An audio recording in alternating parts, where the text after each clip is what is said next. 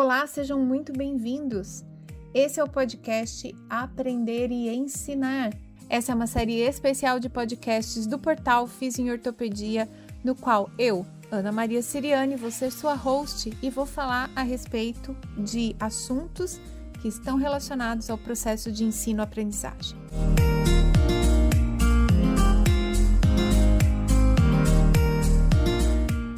Você é estudante, professor ou você é um profissional de saúde que precisa continuar estudando para se manter atualizado. Pega aí uma cadeira, senta e vamos aproveitar juntos. Ou se você preferir, faz isso correndo, mas não deixa de escutar. Olá, sejam todos muito bem-vindos a mais um episódio do podcast Aprender e Ensinar. E nesse mês a gente tem então, pela segunda vez, um convidado que é brasileiro, mas que está trabalhando, atuando nos Estados Unidos. No primeiro episódio do mês, a gente recebeu o professor Alexandre Lopes, e agora, né, para representar as meninas, eu consegui trazer a professora Nádia Marcondes. Para quem não a conhece, agora é o momento dela se apresentar e vocês poderem conhecer um pouquinho mais dessa brasileira que deixou o Brasil para poder trabalhar e lecionar nos Estados Unidos professora Nádia, né? A gente se conhece há tanto tempo, não vou te chamar de professora todo tempo, não, tá bom? Fique à vontade, Ana, pode me chamar de Nádia mesmo. Seja muito bem-vinda, por favor, se apresente para o pessoal. Em primeiro lugar, Ana, muito obrigada pelo convite. É um prazer compartilhar um pouco da minha experiência com vocês. Bem, eu sou fisioterapeuta, eu me formei na Universidade Metodista de Piracicaba, Rinaldo foi meu professor. Rinaldo, forte abraço. Elaine Guirro, forte abraço, meus queridos mestres. É, eu me formei na, na Universidade Metodista de Piracicaba em 97. Minha graduação, minha colação de grau foi em 97. E já durante a graduação, Ana, eu já fui me apaixonando pela, pela docência. Eu acho que eu tive bons professores, isso é ótimo. Eu acho que eu tive professores que, que me inspiraram, e já na graduação eu já comecei a ver, vislumbrar a ideia de me tornar professora e considerar, inclusive, fazer um mestrado logo após a graduação. E foi o que aconteceu. Uhum. É, em 97, eu já comecei o mestrado na Unicamp, no Departamento de Fisiologia, de Fisiologia, e Biofísica do Instituto de Biologia da Universidade Estadual de Campinas. Em Campinas mesmo, né? Em Campinas mesmo. E eu tive a grande sorte, naquele momento havia um professor retornando dos Estados Unidos, também fisioterapeuta, é, e, e ele estava chegando no Brasil com muitas ideias, ele teve um treinamento fantástico aqui, fez o doutorado e o pós-doutorado dele aqui nos Estados Unidos e estava voltando para o Brasil assim com muitas ideias. Ele teve um treinamento forte, sólido, trabalhou com um pessoal muito bom aqui na universidade em Chicago e estava trazendo é, os equipamentos, né? Os, ele estava importando os equipamentos para o laboratório. Então, assim, foi um momento é, muito bom foi uma, uma oportunidade muito boa. Eu fiz o meu mestrado na Unicamp, é, o meu mestrado é em controle motor e biomecânica, uhum. e depois eu terminei o mestrado em 2000, e em 2001 eu já engrenei o doutorado, né? Porque assim, é, eu sabia que eu queria ser professora, mas eu estava descobrindo é, o que era fazer pesquisa né? Porque na graduação não tive a oportunidade de fazer iniciação científica, não tive contato com muitos pesquisadores. Mas, assim, realmente me apaixonei pela pesquisa também. E é. decidi fazer o doutorado também na Unicamp. E em 2005 eu, eu terminei o meu doutorado. E aí comecei a trabalhar. É interessante a gente fazer esse destaque, né, Nádia? Porque Muitas vezes a gente tem alunos de instituições é, privadas de ensino superior, fisioterapeutas, educadores físicos, o pessoal todo que escuta a gente, muita gente da saúde escuta a gente, e eles pensam que porque não tiveram a oportunidade de fazer iniciação científica ou não conviveram de perto com pesquisa, né, nas suas instituições, que isso muda muito a, a questão de que se quisesse fazer depois na pós-graduação seria uma dificuldade, seria um problema. E de fato, né, quando quando nós nos graduamos, a gente terminou de se graduar mais ou menos na mesma época, né, Nádia? Sim. Quando a gente terminou, eu estava na Federal de São Carlos, a Federal era conhecida por Sim. ser uma universidade que tinha muita pesquisa, mas a imensa maioria dos, fisioterapeutas se formava em universidades que não tinha Sim. pesquisa. Essa Sim. era a nossa realidade Correto. Vigente. E aí, quem quis fazer pós-graduação e se arriscou, inclusive entrou num mercado que não tinha ninguém, né? A gente tinha poucos fisioterapeutas começando, assim, a fazer uma pesquisa mais clínica, mais da fisioterapia mesmo, a sua pesquisa mesmo de, de mestrado, doutorado, controle motor Down, não foi? Sim, eu trabalhei com, com síndrome de Down. Foi é. algo, foi bem, algo bem específico. Eu aprendi é... mecanismos, né, que a gente não Sim. conhecia. Sim, é. Eu trabalhei com análise de movimento, re reconstrução de movimento no espaço tridimensional, uma coisa já mais aplicada, né? É. E não, eu, eu concordo com você, Ana. É, o fato de, de você não ter tido a oportunidade de fazer uma iniciação científica, na verdade, não é, não, é, não cria nenhuma barreira para que você possa seguir a carreira acadêmica. Hum. Né? A iniciação científica é aquele momento inicial, aquele primeiro contato, né? E depois, como professora no Brasil, eu tive vários é, alunos de iniciação científica na iniciativa privada. Né? Hoje, hoje as universidades privadas uh, que tem um mestrado, os programas de pós-graduação, mestrado, doutorado, eu tive vários alunos com bolsa, inclusive bolsa da FAPESP, bolsa do CNPq. Você deve é, uhum. conhecer colegas também. É, que, então, eu tive alunos na iniciativa em universidades particulares fazendo iniciação científica. É. E aí isso abre mais a cabeça de pessoas, para mais pessoas experimentarem essa coisa da pós-graduação estrito, né? Eu acho que a iniciação científica é um pontapé inicial, né? Se você tem isso no seu currículo, é, quando você vai prestar uma prova de mestrado, é, acaba sendo um ponto a, a seu favor, né? Não que necessariamente que você tenha tido que ter a experiência de iniciação científica. Eu, pessoalmente, não tive né? E depois fiz o meu mestrado, fiz o meu doutorado. Então, a iniciação científica é aquele primeiro contato com a pesquisa, mas se você não teve a oportunidade de fazer a pesquisa, iniciação científica, e pensa em fazer o seu mestrado, é, eu, meu conselho para você é continue, vá em frente. Ah, que ótimo, isso mesmo. Essa mensagem que eu quero deixar para o pessoal que ainda não, não se arriscou no estrito, porque... Sim, sim, é... vá em frente. Vai em frente. Exatamente, exatamente. E aí, e quando foi os Estados Unidos? Porque você fez o doutorado completo no Brasil ou você chegou a fazer Sim. sanduíche? Não, eu não fiz o doutorado sanduíche, eu fiz o doutorado somente no Brasil, todo ele no Brasil. Uhum. É, tive muita vontade de fazer o sanduíche, mas acabou a vida, a gente tem as coisas, a gente tem que conciliar a vida profissional e pessoal, e acabou não dando certo. Na verdade, eu nem acabei nem cogitando. Eu decidi, naquele momento, eu decidi que era melhor para mim fazer o doutorado no Brasil.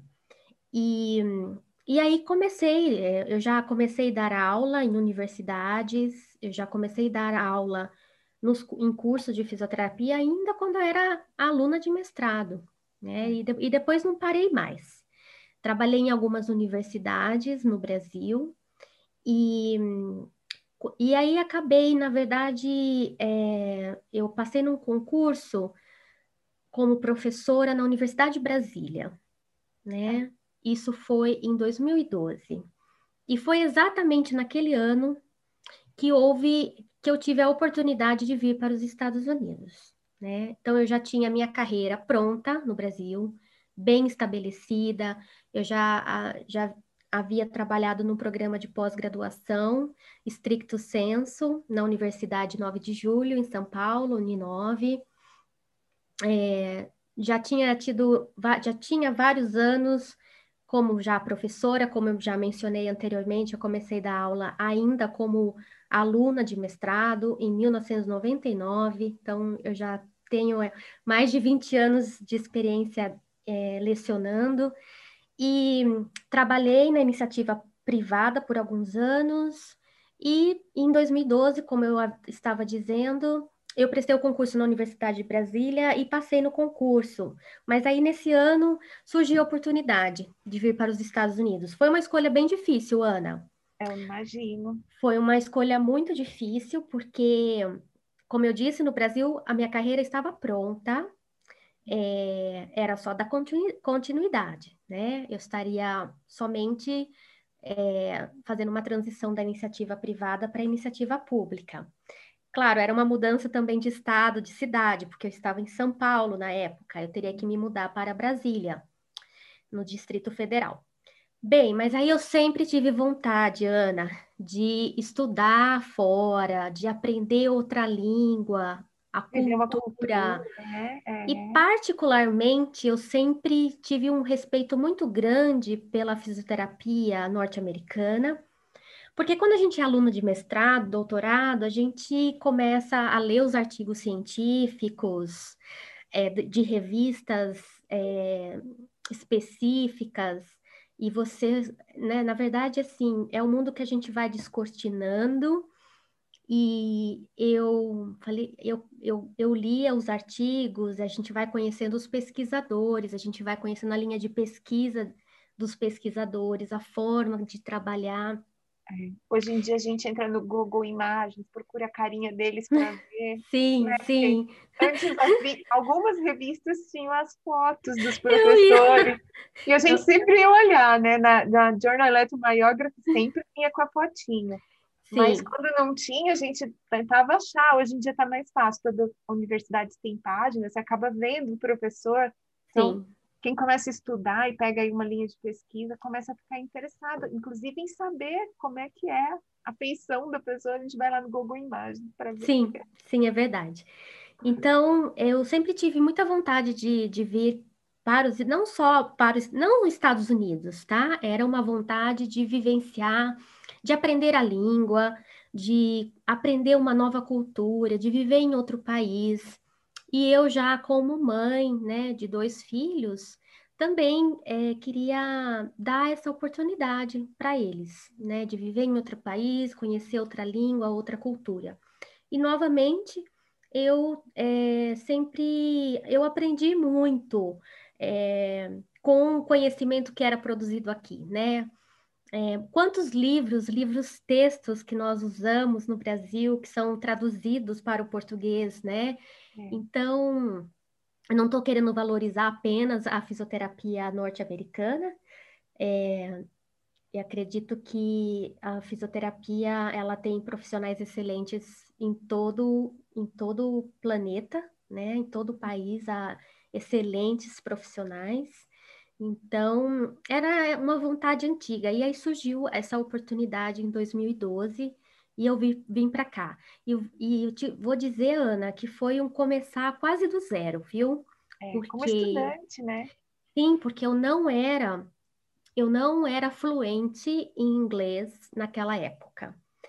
É, quando eu vim, quando eu decidi fazer essa mudança de país, eu sabia que seria um caminho difícil. Uhum. Eu sabia porque eu sabia que eu ia ter que aprender a língua, eu sabia que eu teria que passar num, num, teste de proficiência na língua inglesa, que é o TOEFL, né? Test of English as a Foreign Language.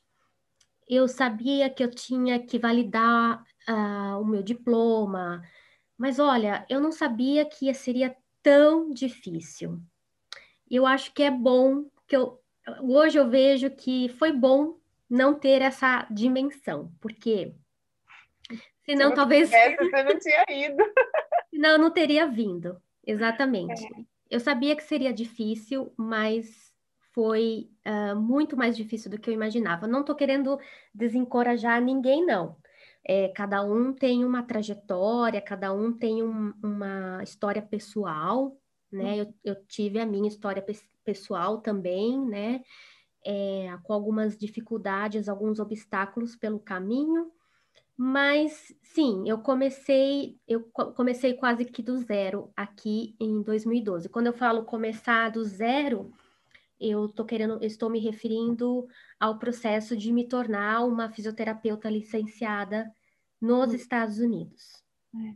Você fez a opção pela validação ou em algum momento você cogitou refazer o curso? Porque as pessoas dizem que às vezes o processo de validação é tão custoso que a ideia que dá inicial é de que valeria mais a pena reiniciar. Ana, eu ainda sou favorável à, à validação das credenciais. Aqui eles chamam de avaliação de credenciais. Eu ainda sou favorável. Por quê? Um curso de fisioterapia hoje nos Estados Unidos, é, assim, rapidinho, né? Aqui, é, o curso de fisioterapia é um curso de doutorado. Uhum. Então, significa que você tem que ter um curso de bacharelado já, de quatro anos, é, e aí você complementa essa formação com mais três anos de estudo integral. E quando eu falo integral, é integral mesmo, porque os alunos aqui, eles começam, eles têm aula de manhã até final da tarde. E a questão é que um curso de fisioterapia hoje, no Brasil, aqui nos Estados Unidos, não existe educação superior pública gratuita, né? E hoje um curso de fisioterapia, ele está por volta de 100 mil dólares. Então, assim, é um valor considerável, né? É. Principalmente se você tem suas reservas em reais, né? Então, imagina. Agora. então, é, então assim, existe hoje existe uma a opção que chama que eles chamam de transitional DPT. DPT é Doctor of Physical Therapy, né? Existe o Transitional DPT, que é um curso que você faz, como o nome já diz, transitional é uma transição para que você se torne um fisioterapeuta aqui nos Estados Unidos. Não é um curso, um curso barato também, tá? Uhum. É, de qualquer forma, se você for, for o caminho de recomeçar aqui, é, de voltar a estudar, recomeçar e falar, não, vou fazer o curso de novo, é, tem essa questão de, porque você vai ter que estudar três anos, período integral, não vai poder trabalhar, e o, o custo, que é alto, né? Eu optei pelo caminho da validação. E acho que a grande maioria dos fisioterapeutas estrangeiros que eu conheço, eles acabam optando por esse caminho também. É. O que eu já vi, é, assim, de conhecida, é uma pessoa que tentou fazer o curso todo e acabou desistindo. Porque uhum. a característica do bacharelado é muito diferente da nossa, e aí você já é profissional para voltar para um nível de formação que é superior, mas que é distante da prática clínica, e aí então conseguir entrar no programa de, de PT, é, as pessoas, assim, as pessoas que eu vi acabaram desistindo. Então, as pessoas que fazem validação eu vi terminar, mas as pessoas que tentaram refazer eu vi acabar desistindo mesmo. Porque aí também, se você tem alguma reprovação o processo todo fica ainda mais caro, né? Porque uhum. paga-se as disciplinas. Então, acho que realmente a, a, o processo de validação parece, parece ser o menos é, custoso, inclusive do ponto de vista financeiro, né? Sim. É, a Associação Americana de Fisioterapia, na semana passada, ela fez um, ela fez um webinar sobre exatamente sobre a, o mercado de trabalho para fisioterapeutas é, não formados no, no, nos Estados Unidos, né? Fisioterapeutas estrangeiros que, que, que querem vir para os Estados Unidos para trabalhar. Depois posso dividir o link, compartilhar com você o link dessa, dessa discussão que foi feita pela própria Associação Americana de Fisioterapia e era bem específico para fisioterapeutas não, é, que se formaram, que têm o treinamento fora dos Estados Unidos e que pensam em trabalhar nos Estados Unidos. Então, mas voltando, eu fiz o caminho, eu optei pelo caminho da validação, até porque eu já tinha o mestrado, já tinha o doutorado, e, e aí a validação, posso já falar do processo de validação, Ana? A validação começa primeiro, a, a primeira etapa, né? Primeiro você vai ter que contratar uma agência que vai, é, que vai, uma agência que vai analisar seus documentos, que vai é, te dar o passo a passo. Depois eu também ficaria é, é, ficaria feliz em, em, compartilhar o nome dessas agências que trabalham com os fisioterapeutas estrangeiros. Uhum. Então, o primeiro passo é você contratar uma agência que vai realmente acompanhar todo o seu processo de validação. E eu acabei optando pela FCCPT, mas existem outras. existe até uma mais recente, uma, uma empresa mais recente, que é de um colega meu, Uhum. E, e eles trabalham com uma linha. É, eles, eles, bom, de acordo com eles, você vai gastar menos, porque eu não sei, eu fiz com a FCPT, mas eu tenho esse colega que tem essa empresa e ele tem ajudado fisioterapeutas. É, como ele é indiano, ele acaba ajudando muita gente da Índia. Vem muita gente da Índia trabalhar a formação, aqui. A formação na Índia é muito parecida com a nossa, né? Em termos Sim. de duração de curso, Sim. nível também de não ser um doutorado. É bem, bem parecida mesmo. É. Então, primeiro é contratar uma, uma agência. Daí depois eu posso te passar os links para essas é. agências. É, aí, o primeiro passo, Ana, é a, a proficiência na língua. É passar no, no teste de inglês, que é o TOEFL, e você tem que atingir uma pontuação. O TOEFL é um, é uma, um exame de inglês é, que, a, que avalia a proficiência de leitura, a, a sua compreensão né, auditiva da língua, é, né? o listening, é, avalia o seu speaking, a parte uhum. falada, e analisa a sua capacidade de gerar texto, de, né, de, que é o writing, que é a parte de você escrever. Você tem que escrever duas redações. E cada, cada parte, cada uma dessas partes, eles, eles pedem que você faça uma pontuação mínima, tá? É, eu acho que, se, se, não estou enganada, para a parte falada, o speaking, você tem que fazer 26 de 30, porque... É o TOEFL, ele tem... comentou também no outro podcast que o speaking é o, é o, assim, o mais exigido e ele é exigido quase no nível de gabaritar, né, a prova. Sim, é 26 de 30, porque cada pedacinho do TOEFL vale até 30 pontos. Então, ah. 30 pontos para leitura, 30 pontos de compreensão, do listening, speaking e writing. A nota máxima do TOEFL é 120. Isso. E, e eu me lembro, assim, para mim foi, foi o TOEFL, eu fiz várias vezes o TOEFL, porque eu cheguei a fazer a pontua, na pontuação geral, eu lembro que eu tinha que fazer 89 pontos.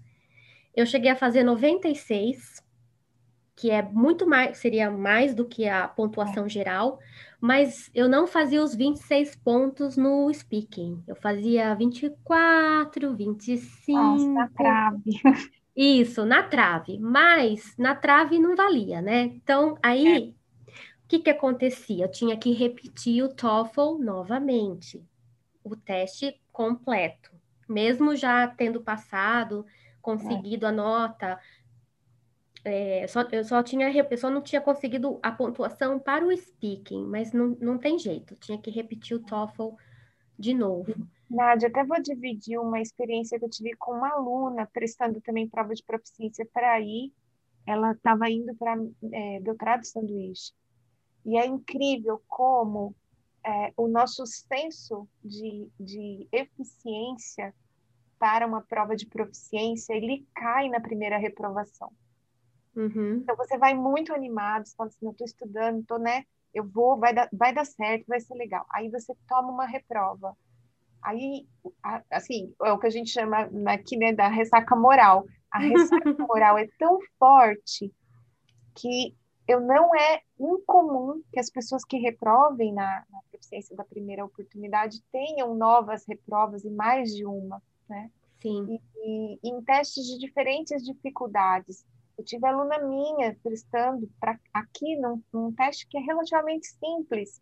E aí, por ser simples, parece que fica pior ainda a ressaca, sabe? O seu uhum, senso de auto-eficácia para passar na prova cai muito numa prova de proficiência e é preciso ter uma dose extra né, de determinação e firmeza para encarar a segunda prova, porque o nível de estresse aumenta muito. Você Sim. vai para a prova mais nervoso, mais preocupado. É verdade, então, Ana. Isso é acontece verdade. de forma geral para adultos fazendo provas de proficiência, viu, gente? Então, se acontecer com você, não fica mal, não. Aperta o passo e segue em frente. Isso mesmo. É, mas aí eu fui, é isso que, que a Ana acabou de você acabou de dizer, Ana, é, eu apertei o passo e não desisti. É, fiz a prova algumas vezes até conseguir a pontuação que eu precisava, né? Era frustrante não ficar assim, não passar por um ou dois pontos em uma categoria, que era o speaking. E assim, interessante, Ana, eu já conversei com muitos brasileiros aqui nos Estados Unidos que passaram por esse processo de validação e todos eles, sem exceção, compartilharam comigo a mesma dificuldade. Ah, eu prestava o TOEFL e ficava ali, um, dois pontos abaixo do que eu precisava. É, eu não estou dizendo isso para desanimar ninguém, uhum. pelo contrário, é só para dizer que a gente compartilha das mesmas dificuldades. Não é algo, ai, eu estou falhando como profissional, eu estou falhando nos meus sonhos. Não, não é isso. É só para dizer que às vezes a gente acha que a, a, nossa dificuldade ela é compartilhada por muito mais pessoas. É. Não é uma dificuldade nossa apenas. Exato. Né? Até porque somos a maior parte de nós adultos, né, aprendendo uma língua nova. Sim. E a fala é sempre a aquisição mais complexa mesmo. Sim, é complexo e o TOEFL é um teste que analisa a sua pronúncia, a sua entonação, então é, o quão claro você fala, Uhum. E não só eles buscam a perfeição, a clareza de ideias, é, você transmitir uma ideia de forma clara, é, de uma, uma forma cristalina, mas assim, eles também estão avaliando a sua entonação de voz, a sua é. pronúncia. Então, e você está falando para um computador, né, Ana? Uhum. Você faz a uhum. prova num centro de teste, você vai para um local específico.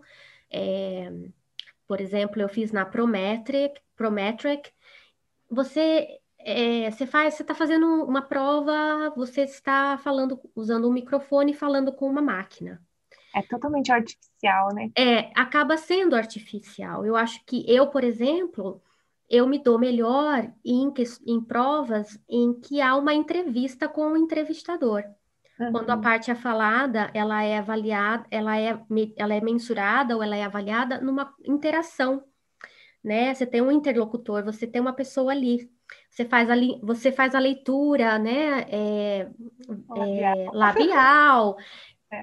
Então, assim, mas não, eu tinha que, infelizmente, a gente não pode dizer, ah, eu não gosto desse formato de prova. A gente tem que fazer, é um, é um teste é, padronizado, e você fala com uma máquina, você fala com um computador. Eu acho que isso, para mim, né? Eu, eu preferiria fazer uma prova verbal.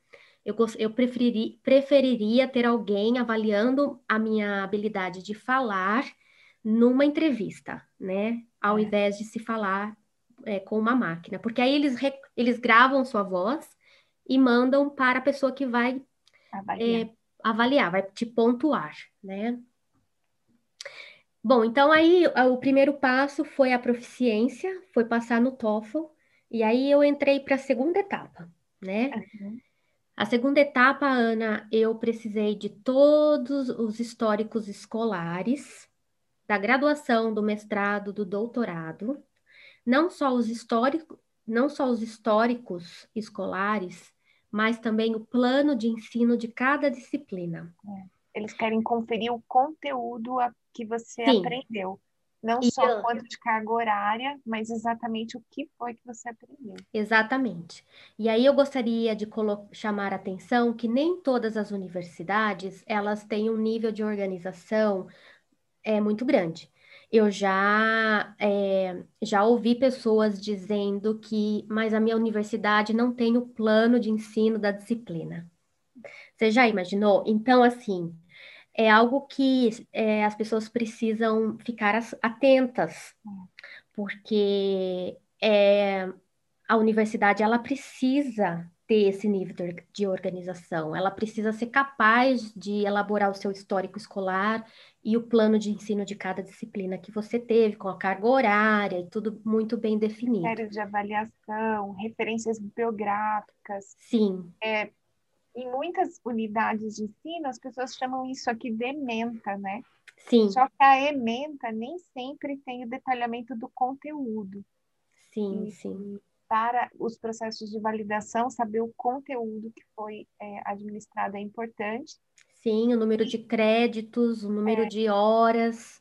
A USP mesmo fornece, se eu não estiver enganada, inclusive já em língua inglesa. Outras Hum. universidades, não. E aí você fica responsável por pagar uma tradução desse material. Chegou a acontecer com você? Sim, e a tradução não é qualquer tradução, Ana, é uma tradução ainda bem. juramentada. Isso, É você paga. Todo o processo é pago porque tem que ter uma certificação de que ninguém traduziu aquilo da cabeça. né? Isso. Então, eu gostaria de parabenizar a USP por essa iniciativa de fornecer o plano de ensino já traduzido para a língua inglesa, porque isso é, representa uma economia para as pessoas que querem realmente continuar suas carreiras em outros países, porque É o nosso esforço de tornar a universidade no nível internacional, né?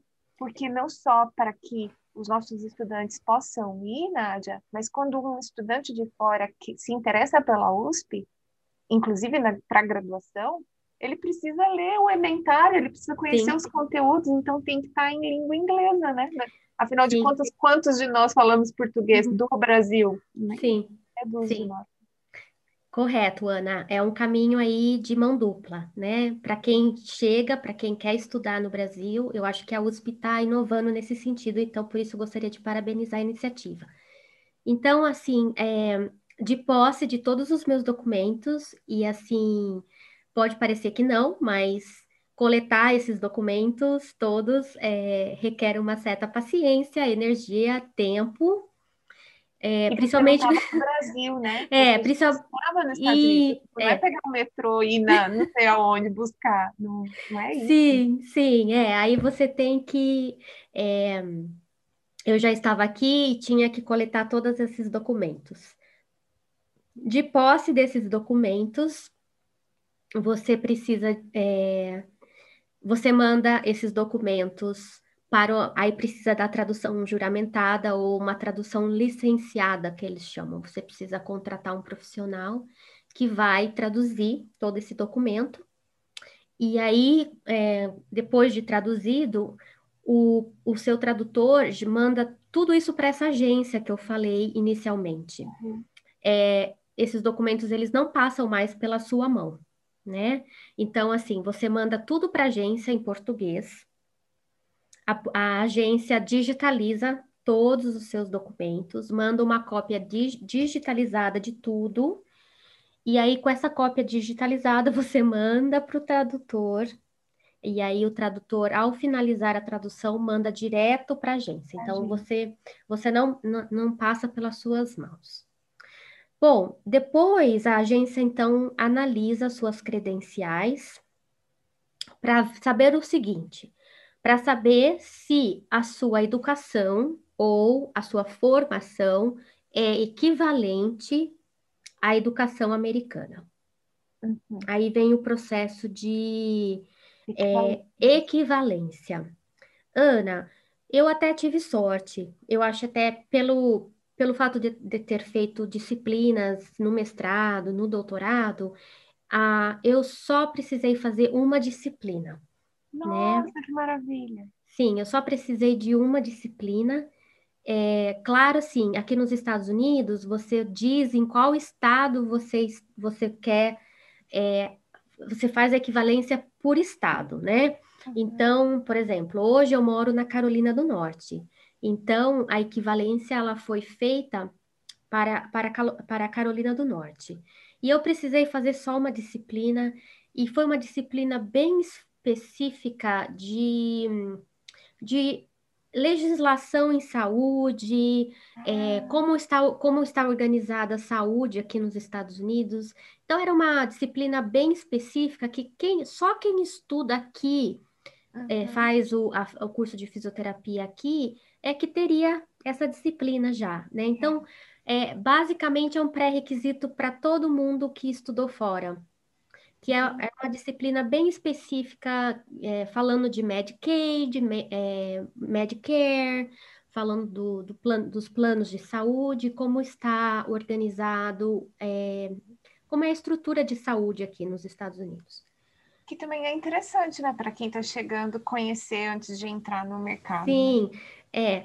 Estudo, estudo, aí você, eu estudei o Código de Ética Profissional é, aqui nos Estados Unidos, é, eles têm é, o escopo de, pra, é, de prática, né? Qual que é o.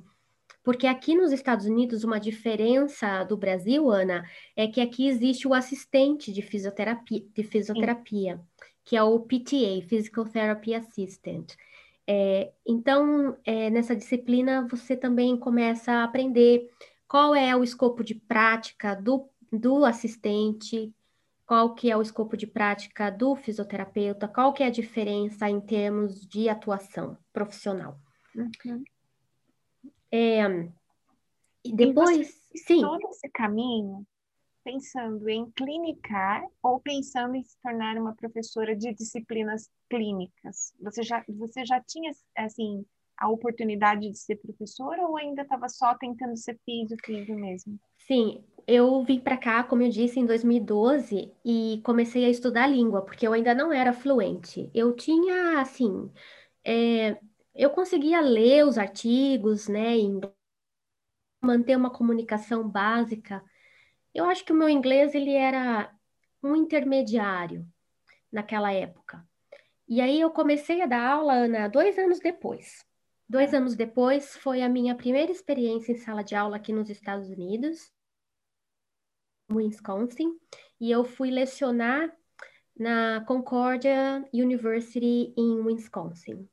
É uma universidade privada de cunho é, religioso, eles são luteranos, mas é, eu não, é, apesar de, de, ter esse cunho religioso, isso não era uma coisa, não era algo que estava ali, sabe, presente. Na verdade, o que eles queriam mesmo era qualidade na, na, de, na educação e uhum. é, mas sim, era uma universidade luterana e o nome é Concordia University. É, e aí eu para responder sua pergunta, a minha ideia era trabalhar como professora. Legal. E aí o que aconteceu é que é, existe aqui um MEC, igual nós temos o Ministério da Educação, que é, faz a, a, validação dos programas, a, é, das credenciais, autoriza um curso a funcionar, aqui nós também temos, chama CAPT. Isso. É, CAPT é, CAPTE. CAPT é, seria o equivalente ao Ministério da Educação e eles fazem a acho que não existe essa palavra em português, mas accreditation, eles uhum. fazem a, a, validação dos cursos.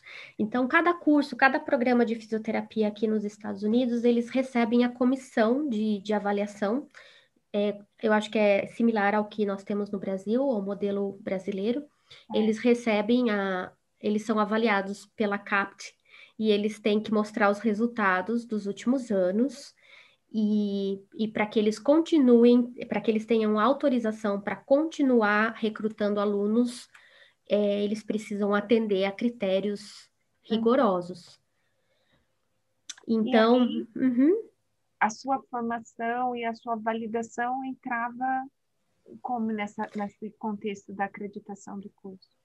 É, eu, eu já estava, eu estava dando aula, mas a, por que, que eu falei da CAPT? Porque um, aqui nos Estados Unidos, eles é, para você realizar pesquisa clínica com paciente, você tem que ser um profissional licenciado. E quando eu falo ser licenciado, estou dizendo ter passado no Exame Nacional da Fisioterapia, é, que é uma prova. É, acho que o que mais, o que mais se assemelha ao, no, ao que nós temos no Brasil seria o exame da OAB para os advogados, né? Então, aqui nós temos o National Examination for Physical Therapy, so é NEPT.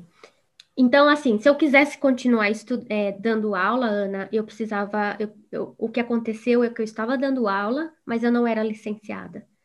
E aí é, as portas foram se fechando para mim, porque há uma exigência da a CAPT, ela exige que os professores, principalmente os professores de disciplinas clínicas tenham a licença.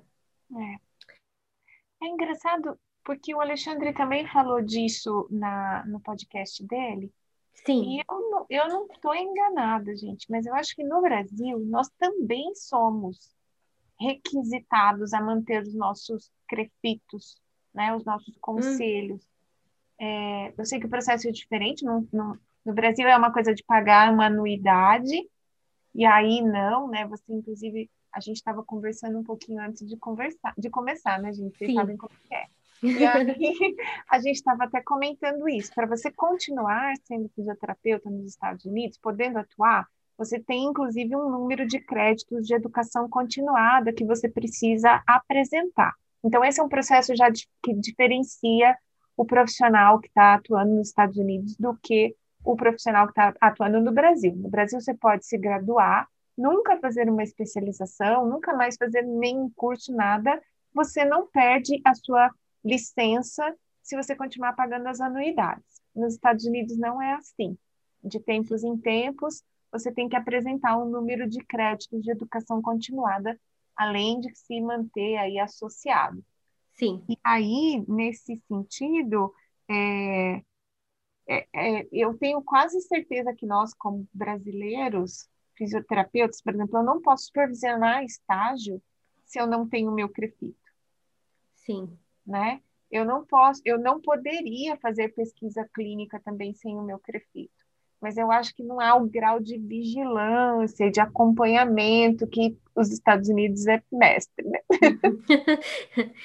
Bem, é, aqui nós precisamos, é, você passar no Exame Nacional da Fisioterapia não é o ponto, a reta final, não é aí a, ah, passei, agora não preciso fazer mais nada. Então, existe uma, é, para que você mantenha a sua licença, é, você precisa apresentar o um número de créditos em educação continuada, que eles chamam aqui.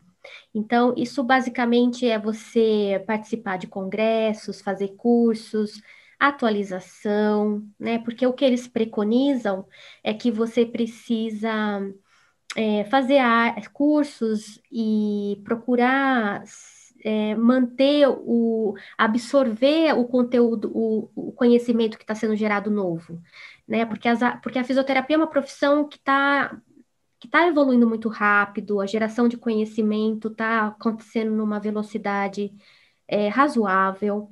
Uhum. É, e aí, o que acontece é que, às vezes, o profissional, quando ele se forma, e aí ele não continua mais se atualizando, né? Então, é muito importante continuar essa atualização através, participar, participando de congressos, de cursos, e realmente é, melhorando a prática por exemplo, se você trabalha com saúde da mulher, então você vai fazer cursos nessa área e vai se especializar cada vez mais e vai é, incorporando as técnicas, o, incorporando é, o que, que as evidências estão mostrando aí como prática, né? Prática baseada em evidência. E acho que ninguém melhor do que nós duas, né? Formadas aí na década de 90, para falar, né, Nádia, o tanto que a fisioterapia mudou nós duas estudamos basicamente em livros, muitos Sim. deles traduções. Hoje em dia a gente tem mais livros, inclusive nacionais Sim. e tudo, mas hoje a gente não imagina uma disciplina de física aplicada em ortopedia que é exclusivamente baseada num livro-texto. Inclusive, Sim. a gente mais usa guidelines e, e tenta usar, assim, estratégias para que os alunos saibam aonde vai se atualizar. E, e a gente é prova de que se você formou entre 92, 96, 97, que nem a gente, né? Você não pode ficar parado no tempo. E veja, nós somos, é, em termos profissionais, a, na nossa faixa etária, a gente ainda atenderia 30 anos, eu imagino, para frente. Uhum. Formado totalmente diferente do que é o modelo atual, né? De Sim. conhecimento da fisioterapia. Tem que ter atualização Sim. mesmo. Sim, a profissão mudou bastante, evoluiu uhum. bastante, cresceu muito. Muito, muito mesmo. Sim. Hoje você leciona o que? Neuro? É, mais neuro, né? Mais cursos relacionados a neuro, neuroanatomia, neurofisiologia, a neuroscience, que é a aplicação, não só estudar neuroanatomia estática, mas com a implicação clínica. Então, por exemplo, o que, que acontece se meu paciente tem uma lesão de caldequina, por exemplo, né? Ah. Então, vai é, essa lesão, então a gente tem que fazer a correlação dessa lesão com sintomas, como que qual que vai ser a, a apresentação do paciente, né? Qual é o prognóstico para esse tipo de lesão? Então, sempre fazendo as correlações. Mas, assim, voltando um pouquinho ao que a gente estava tá. conversando, é, eu é, tive, comecei a ter a experiência de lecionar aqui nos Estados Unidos, mas continuando, né, Ana, com aquele propósito de qual era o meu objetivo final, era passar no exame nacional, né, que é o NPTE, né, National Physical Therapy Examination. Esse era o meu objetivo final. E depois de Wisconsin, eu tive a oportunidade de trabalhar aqui, de lecionar aqui na, na Carolina do Norte, na Western Carolina University, também no programa de doutorado em fisioterapia. E aqui eu, eu lecionei Clinical Biomechanics, biomecânica clínica. É, e aí tem o nome clínico, você veja que a disciplina é Clinical Biomechanics, biomecânica clínica. Então, começou realmente a ver é, a, a, pressão mesmo. Olha, Nádia, você, você quer continuar dando aula? Você quer continuar dando as disciplinas clínicas? A gente precisa que você tenha licença, né? É. Então, eu sempre trabalhando, porque assim, Ana, depois que eu consegui a equivalência, fiz a, fiz a disciplina e aí meu currículo estava equivalente, Aí que começou a preparação, os estudos para a prova, uhum. para o exame, né? Exame nacional. Veja, eu me formei há 23 anos atrás. Aí eu passo um gancho com aquilo que você estava falando antes, o quanto que a profissão mudou. Então, é. veja só, olha o cenário, em que cenário que eu me encontrei. Eu tinha que prestar a prova com os alunos que estão se formando agora, num é. curso de doutorado, porque aqui o curso é de doutorado. Então, veja, eu me formei há 23 anos atrás, no Brasil, num curso de bacharel. Uhum. Outra língua. Outra outro língua. curso, né? Outro curso, outro, outro curso. É, a profissão mudou muito, cresceu muito, evoluiu demais. O Alexandre disse que uma das coisas que ele achou mais curioso quando ele estava estudando, é que ele tinha é, conteúdos relacionados a aprendizado. Porque como aí tem um conteúdo muito de, de ensinar o paciente a fazer Sim. bastante coisa em casa, Sim. tem toda uma parte de. Ele falou assim, Ana, é pedagogia, é uhum. didática, eu tinha que aprender, e era para o paciente, não era para dar aula. Sim, é a parte de aprendizagem motora né, de estratégias, como que o paciente ele aprende, é, como é que o paciente, como é que você vai ensinar o seu paciente a, a, a fazer uma, uma, um ato motor, né?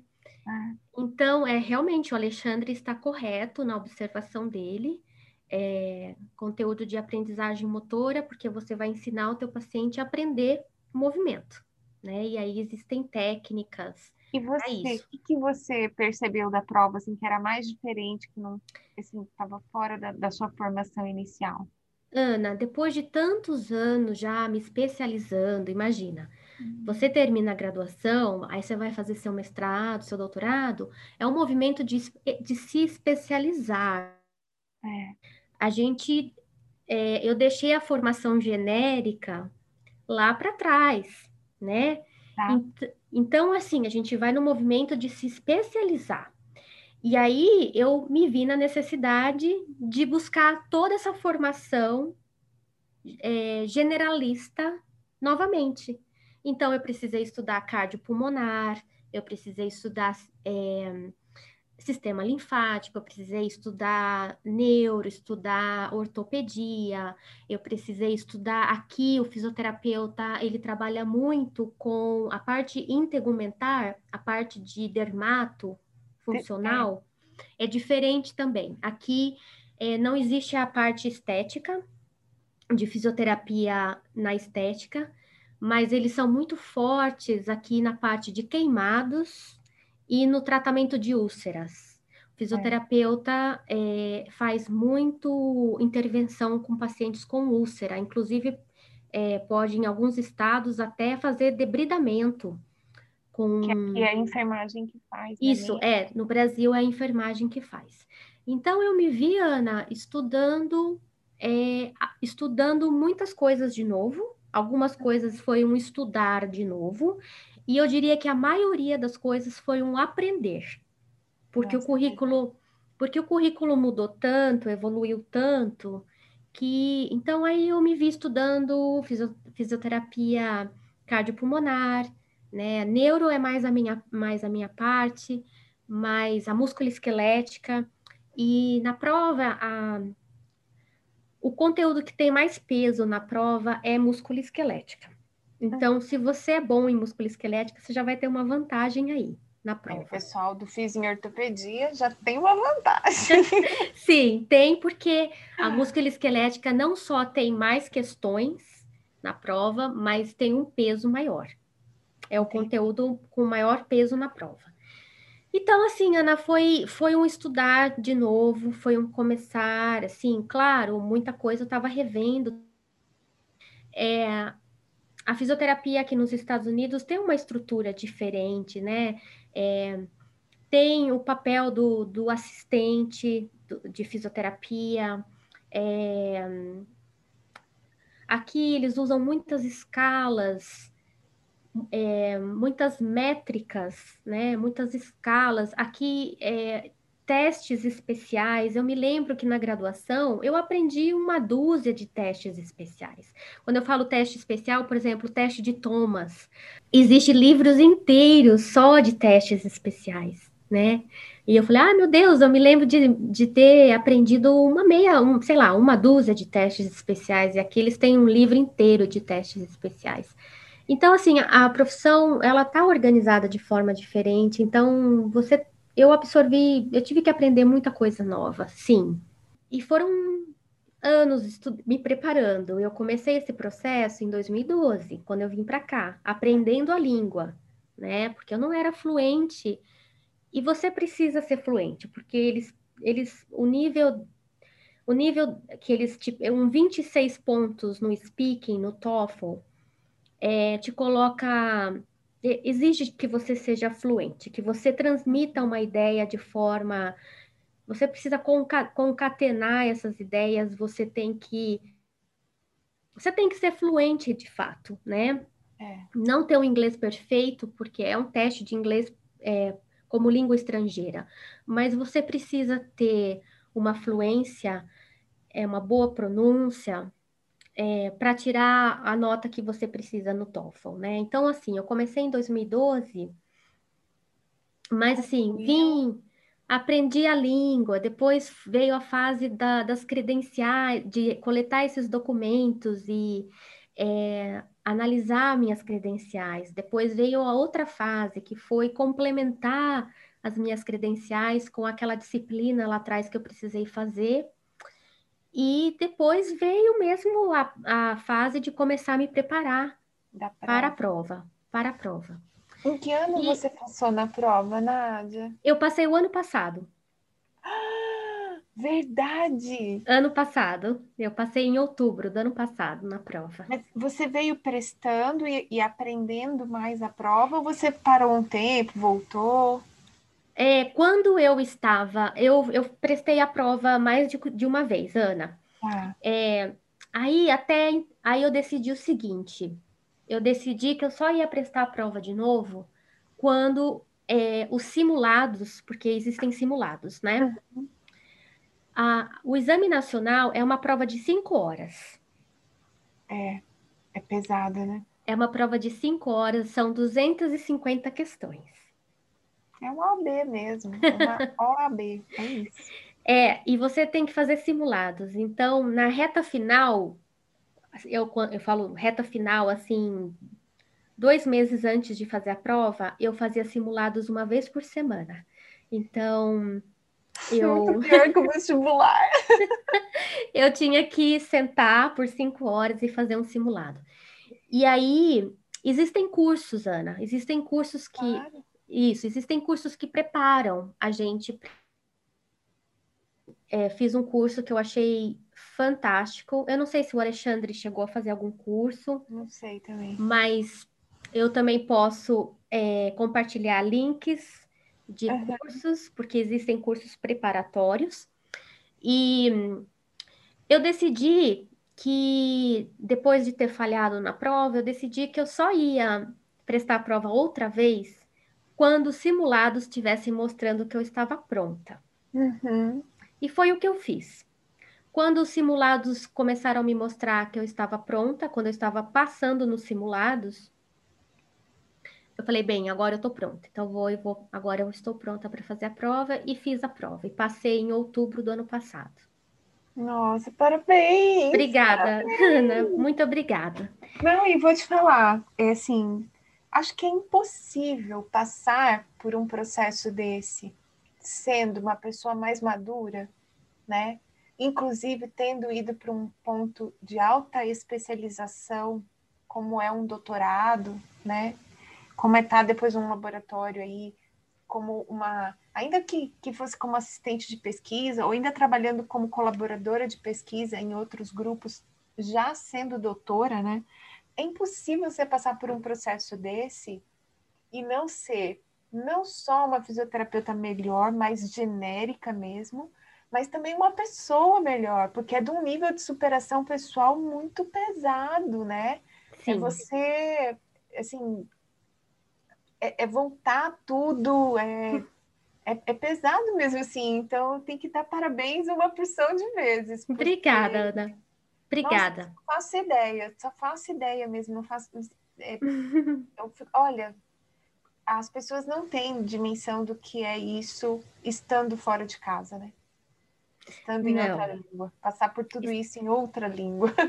Sim, em outra língua. Mas assim, eu acho que, graças a Deus, Ana, eu tive o apoio de pessoas muito boas e pessoas que trilharam o caminho, que, que fizeram a jornada junto comigo, né? É. Então, assim, eu estudei com vários fisioterapeutas, é, eu fiz esse, curso preparatório, tem também pessoas, aliás, gostaria de fazer um parêntese aqui. É, tem pessoas que, tem americanos que fazem a prova e não passam, tendo estudado aqui e tendo, é, fa- estão fazendo a prova na primeira língua deles, né, na língua mãe deles, né. Claro que essa porcentagem, ela é muito maior para fisioterapeutas estrangeiros, né. Eu acho que entre os americanos, há um nível de reprovação, ele está em torno de 8%. Já entre os fisioterapeutas estrangeiros, isso aumenta para 25%. É bastante. Mas eu gosto de focar no que é positivo. 75%, 70, então é uma chance grande. 75% dos profissionais acabam passando na, na prova, né? Então, assim, é, não é impossível. Eu sou testemunha disso. Não é impossível. Não, mas não é fácil. Não vou dizer aqui que é fácil. Não é fácil. É difícil. é, requer uma dedicação aos estudos absurda, mas com, com a orientação correta, com direcionamento correto, com disciplina, é, chega lá. Dá para chegar lá. e o que, assim, você já percebeu dentro do seu ambiente profissional o que mudou para você ter passado no exame nacional? Ana, acho que você está coberta de razão quando você disse é, você agora você é uma profissional generalista outra vez, né? Sim, é, é uma sensação boa, porque eu revisitei todos os aspectos da profissão. E eu costumo brincar assim, meu, acho que eu gosto muito de fisioterapia, porque não é possível. Certeza. tem que, você tem que ter esse amor, essa paixão mesmo pela, pela profissão. E eu gosto muito, né, de estudar. Eu gosto muito da fisioterapia. Eu acho que essa, isso me ajudou muito. Acho que tem poucas coisas na fisioterapia que, que eu posso dizer que eu não curto muito, mas a grande maioria, tudo é muito fascinante, tudo é muito gostoso, quase tudo. O que mudou, Ana? Eu tinha para mim, eu tenho para mim que às vezes agora eu vou deixar uma mensagem para as pessoas. É muito, a gente tem o nosso ego, ele, ele se cobra demais, né? Nosso nosso ego gera muita cobrança. E eu tenho para mim que se todo esse processo tivesse sido fácil, ou mais fácil do que foi, eu ia pôr em dúvida a minha capacidade. Então, eu, eu acho que foi difícil, e foi muito difícil, para que eu aprendesse a não colocar mais em dúvida o meu potencial, a minha capacidade, a minha, sabe? Eu acho que é isso. Eu acho que é isso, porque tudo que vem fácil, né? Eu acho que se viesse, tivesse vindo fácil, eu ia falar, ah, mas será é. mesmo? Será que. Não, eu acho que agora o que eu sinto, eu, eu falo de igual, igual pra, de igual para igual com meus colegas de trabalho, né? Assim, não tem mais diferença. Exato. Né? Não existe. Somos todos profissionais licenciados. E o objetivo final da prova é proteção, a proteção da população que vai se servir desses serviços. Então, por que, que a gente tem que prestar uma prova aqui nos Estados Unidos? Porque eles querem saber se você tem o, os, o conhecimento, se você pode, se você faz, se você vai, se você não vai colocar o seu paciente em risco. Né? Então, assim, a, o objetivo da prova é proteger a quem vai se beneficiar do seu tratamento, né? Podemos chamar aqui de pacientes ou podemos chamar aqui de clientes, mas o objetivo final mesmo é a, a proteção. Né? É, é, e eu acho interessante isso, porque o que acontece é que, lógico, né? Você está pensando no paciente, mas de alguma forma você também está pensando na profissão. Né? Porque Sim. quanto menos problemas aparecem em torno de nomes de profissionais, quanto menos é, processos, os Estados Unidos têm muito essa coisa da saúde de processos, né? Quanto menos, um, quanto menos fisioterapeutas são envolvidos em questões judiciais ou em problemas, mais a profissão se, se estabelece como algo confiável, como um profissional que realmente ajuda, que faz parte, que, que, que tem algo a oferecer para os pacientes, para os clientes. Então, assim, é, é uma proteção dos dois lados, eu vejo muito isso mesmo. E é incrível como um mercado como é os Estados Unidos, né? A gente sabe que o, o consumo, de forma geral, nos Estados Unidos é muito bem regulamentado. E quando você compra um curso de é, um DPT, quando você vai se transformar num fisioterapeuta, você não está comprando um curso ruim, né? Ah, é CAPS, né? CAPT. CAPT. A CAPT é. já se certifica de que você vai ser formado num conteúdo mínimo importante. É. Aí vem a associação e referenda isso. Ou seja, é a máxima preocupação mesmo com pacientes e com a própria profissão, né? Isso é muito bacana de ver. Sim, se você entrar em qualquer site de qualquer programa de, de DPT, Doctor of Physical Therapy, é, os programas eles têm lá no site já é, a informação de, de credenciamento. Então, tem lá informação, esse curso é credenciado, ou esse curso está é candidato uhum. a. Então, assim, eles colocam lá as informações, porque o aluno que está pensando em fazer aquele curso, ele, ele vai ele sabe exatamente é, em que pé que aquele programa está em termos de, de acreditação, em termos de, de credenciamento. Né? Qualidade mínima, né? Sim.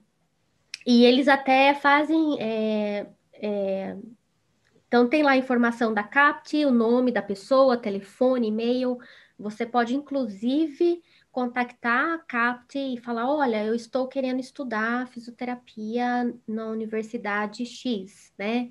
Como é que como é que está esse programa? Né? Como é que esse programa ele tem um ranking também dos programas é. aqui? E, e aí tem programas, claro, que estão muito bem no ranking, tem outros. É, algum, é, tem os programas que são mais já. É, que tem um prestígio maior, uma história, eles são muito sólidos, eles vão ocupar os primeiros números, uhum. as primeiras posições no ranking, né? Mas, assim, de um modo geral, os cursos são bons, porque a melhor métrica para avaliar um curso se ele é bom ou não é a porcentagem de alunos que passam no exame nacional e também o nível de empregabilidade. A maioria dos programas, eles têm uma taxa de aprovação no exame nacional em torno de 95% a 100%. Ou seja, quase 100% dos alunos passam na prova, é, 100% passam na prova e por volta de 95% passam já na primeira tentativa. Ou seja, os programas estão bem alinhados com a prova do exame nacional. Isso, estão bem alinhados. Apesar que, assim, eu vejo que é, os alunos, eles são preparados para esse exame já bem, já desde o comecinho, né? É. Como e... professoras, né, a gente sabe, a avaliação é a cauda que balança o cachorro. sim, sim, sim. E o nível de empregabilidade. Então, a maioria dos programas, elas têm 100% de empregabilidade, ou seja, é, todo mundo que se formou já, tá, já está trabalhando. É. E, e, a fisioterapia... Tem a regulação do número de formados, né? Sim. A, a associação fisio... regula.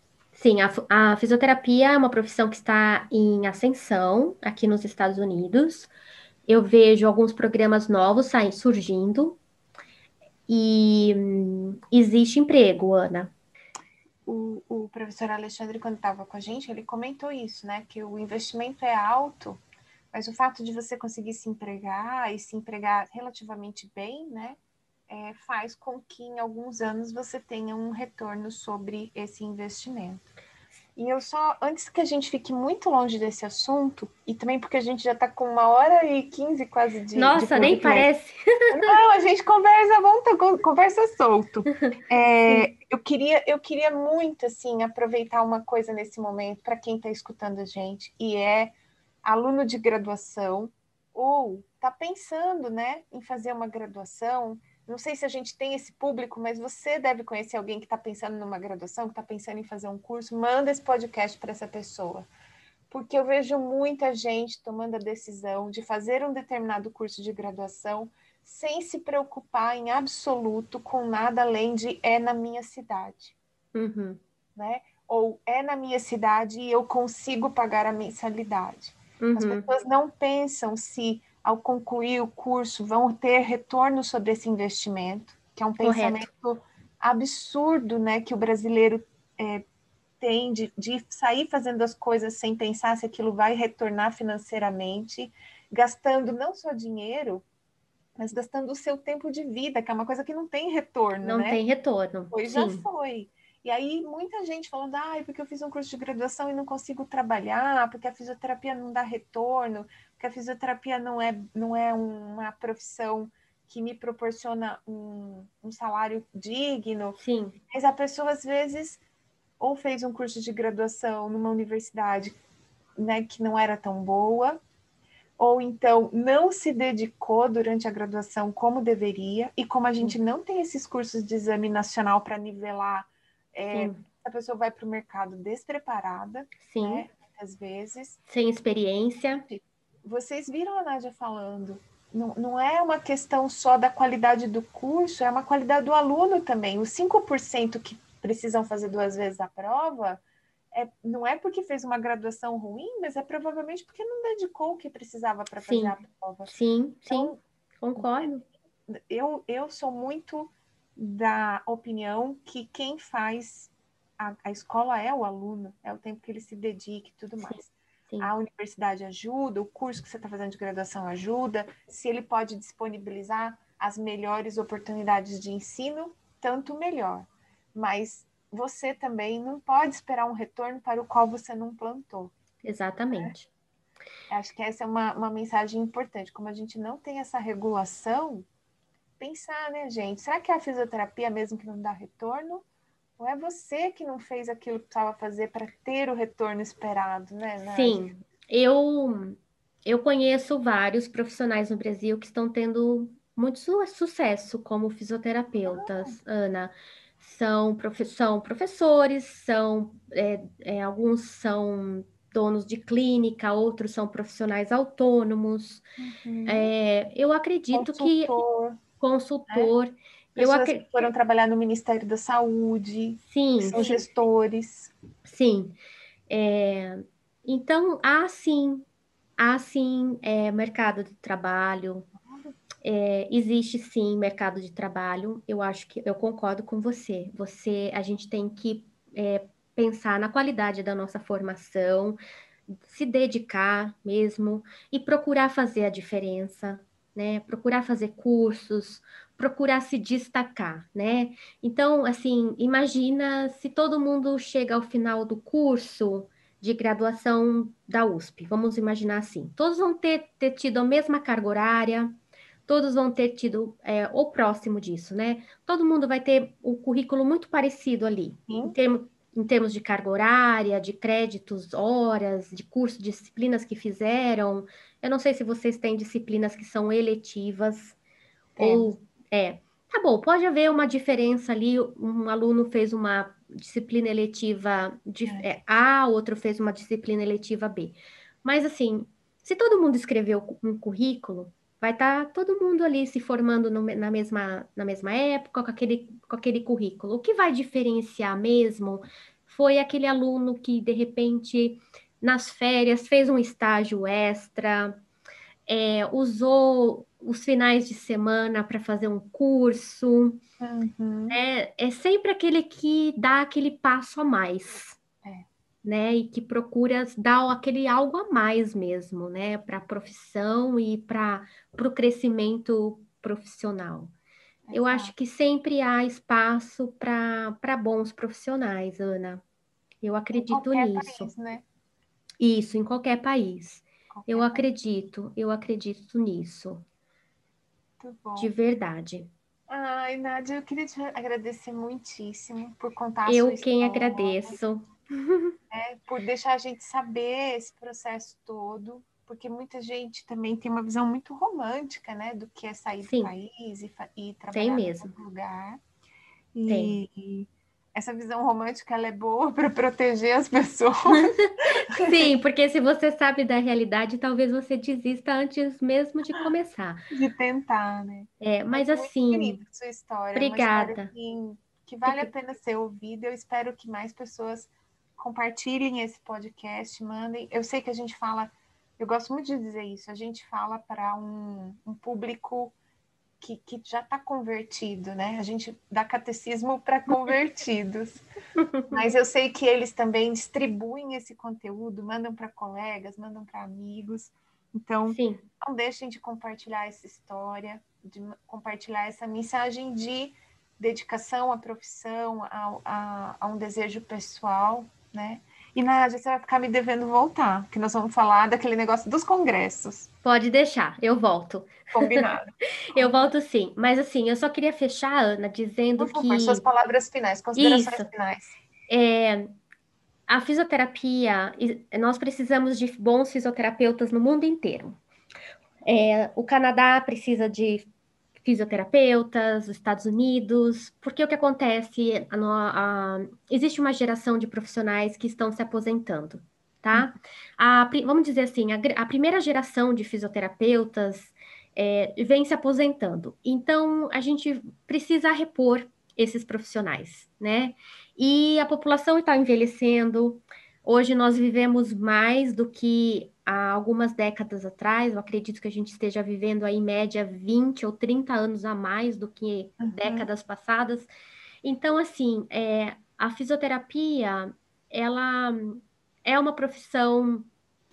Nós precisamos de fisioterapeuta, o mundo precisa de fisioterapeutas, né? Então, assim, independente de se você pensa em trabalhar no Brasil ou fora do Brasil, invista mesmo, invista na sua educação, é, porque a, a, o mundo precisa da nossa profissão, das nossas mãos, né? E então eu realmente gostaria de, de, incentivar. Isso mesmo, muito obrigada. Eu nem vou falar da pandemia, que depois desse Covid, que dá repercussão cardiovascular, respiratória, músculo-esquelética, vai ter muito serviço aí pela frente para as próximas tem. gerações de fisioterapeutas, né? Tem, tem sim. O que acho que eu acredito é que é, nós precisamos, como de um modo geral, é, cuidar mais da nossa casa, que é o nosso corpo físico, né? Uhum. E atuar na prevenção de doenças crônicas. Mas eu acho que o mundo está aprendendo aos poucos é, essa lição, né? E isso é. é. o fisioterapeuta consegue fazer com, com maestria. Ai, adorei. Gente, é isso. Não deixe, então, de tirar um print, compartilhar quando você terminar de ouvir o podcast, marcar a gente, a gente vai deixar os nossos arrobas lá naquela publicação que sai lá no portal Fizinho Ortopedia, no nosso perfil arroba Ortopedia, e passa por lá, comenta, manda um, um oba. A gente também vai deixar na arte alguns desses links que a Nádia prometeu compartilhar com a gente. Isso, tá bom? isso mesmo. Nádia, de novo, muito obrigada. Um beijo grande para você. Um grande um abraço, pra... Ana. Imagina, outro para você. Muito obrigada pelo convite. Ai, que delícia. Não, você vai, você vai voltar, já está combinado. Eu volto. Já está combinado. Tá. Beijo para todos os nossos ouvintes e até o próximo episódio. Até o próximo episódio. Um abraço a todos.